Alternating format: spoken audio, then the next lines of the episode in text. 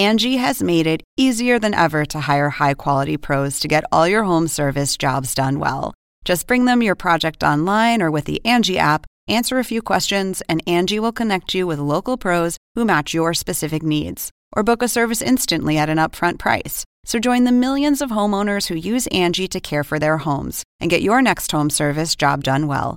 Download the free Angie mobile app today or visit Angie.com. That's A N G I.com. Les habla José Levi en este nuevo episodio de Desafíos Globales. Y esta vez nos centraremos en las implicaciones políticas, locales y también globales que puede tener la crisis profunda que vive la que es, digamos, quizá la familia más famosa del mundo, la Real Británica. Después de las declaraciones explosivas de la duquesa de Sussex, Meghan Markle y de su marido, el príncipe Harry, en una entrevista con Oprah Winfrey. Hold up, hold up. There's Stop several right now. conver- there's several conversations. There's a about it. conversation. But that was that was right at the beginning, right?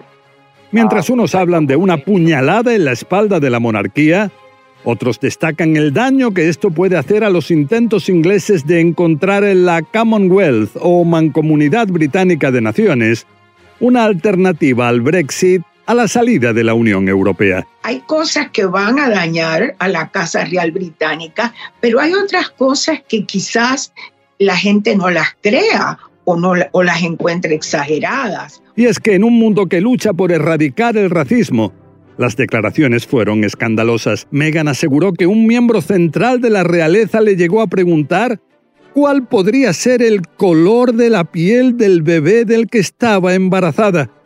Meghan es hija de padre blanco y madre negra. Si bien luego se supo que esta frase no la dijo ni la reina Isabel ni su marido, el príncipe Felipe, esto llevó a reacciones en la Casa Real, donde se reconoció en nombre de la monarca que las acusaciones de racismo eran preocupantes y serán tomadas muy en serio. Junto a esto, si bien no parece existir el deseo de que el debate sea público, una especie de reality show televisivo, en el comunicado se afirma que Harry, Meghan y su hijo Archie son miembros muy queridos de la familia. Sir, have you, broke, have you spoken to your brother since the interview? No, I haven't spoken yet, but I will do. And, and can you just let me know, is the royal family a racist family, sir? Yeah, we're very much not a racist family.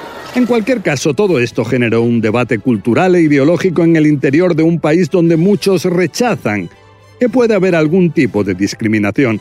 O como dijo el primer ministro de Gran Bretaña, Boris Johnson, no hay lugar para el racismo en la sociedad.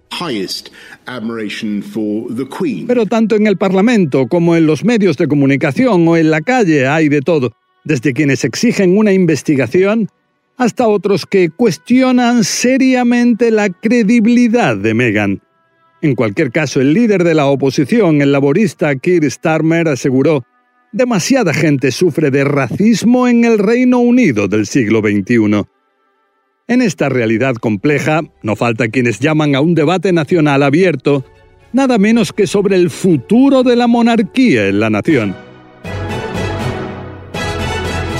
Si bien analistas destacan el apoyo del que goza la reina Isabel II, de 94 años, se despierta un debate especialmente entre los más jóvenes sobre qué puede pasar después de ella.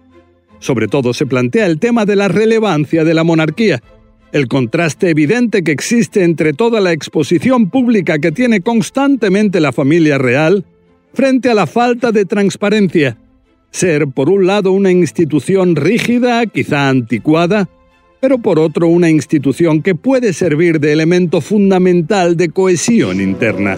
You know, three days before our wedding, we got married. Ah. No one knows that, but we called the Archbishop and we just said, look, this thing, this spectacle is for the world. Y las implicaciones de la entrevista son también globales y no solo porque la Casa Blanca de Joe Biden destacara la, y cito, valentía de la duquesa de Sussex.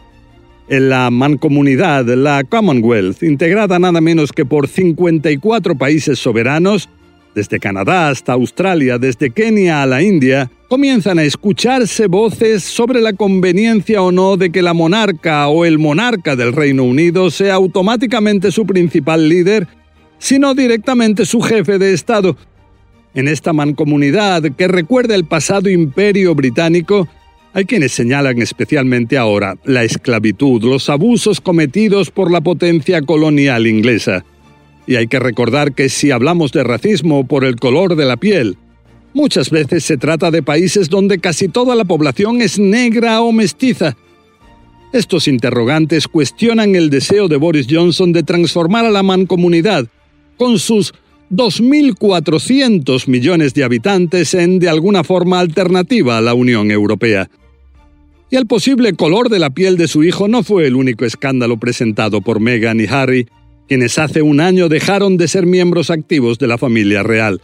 En la entrevista con Oprah Winfrey, la duquesa de Sussex también aseguró que cuando estaba embarazada llegó a sentirse tan sola que tuvo pensamientos suicidas. Pensamientos extremos que recordaron a la misma madre del príncipe Harry, Diana o Lady Di, muerta en un accidente en París. De acuerdo con Harry, su padre Carlos y su hermano William, los dos primeros en la línea sucesoria a la corona, están, afirmó, atrapados dentro del sistema.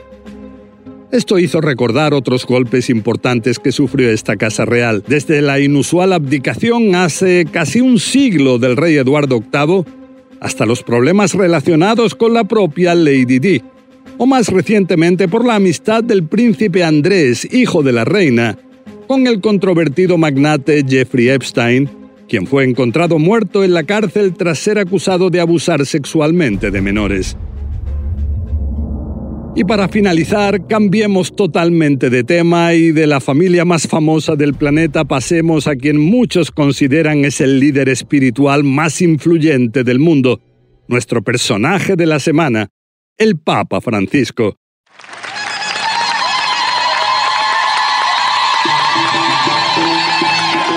quien el lunes regresó a Roma tras tres días del que era visto como viaje más peligroso de su pontificado, a Irak, un país devastado por las guerras donde llama la atención que durante sus tres días de visita no hubo ninguna acción violenta, nada. Eso sí, fueron días intensos de consuelo a la minoría cristiana del país y de tender puentes que pueden ser importantes, en este caso con la corriente musulmana chiita. Desde luego, un papa valiente. La benedizione de Dio Onnipotente, Padre, Figlio e Spirito Santo discenda su di voi e con voi rimanga sempre. Amén. Bueno, hasta aquí este podcast. Espero sus comentarios. La semana que viene continuaremos con esos desafíos globales que nos presente este terrible o maravilloso rincón apasionante del universo donde nos tocó vivir.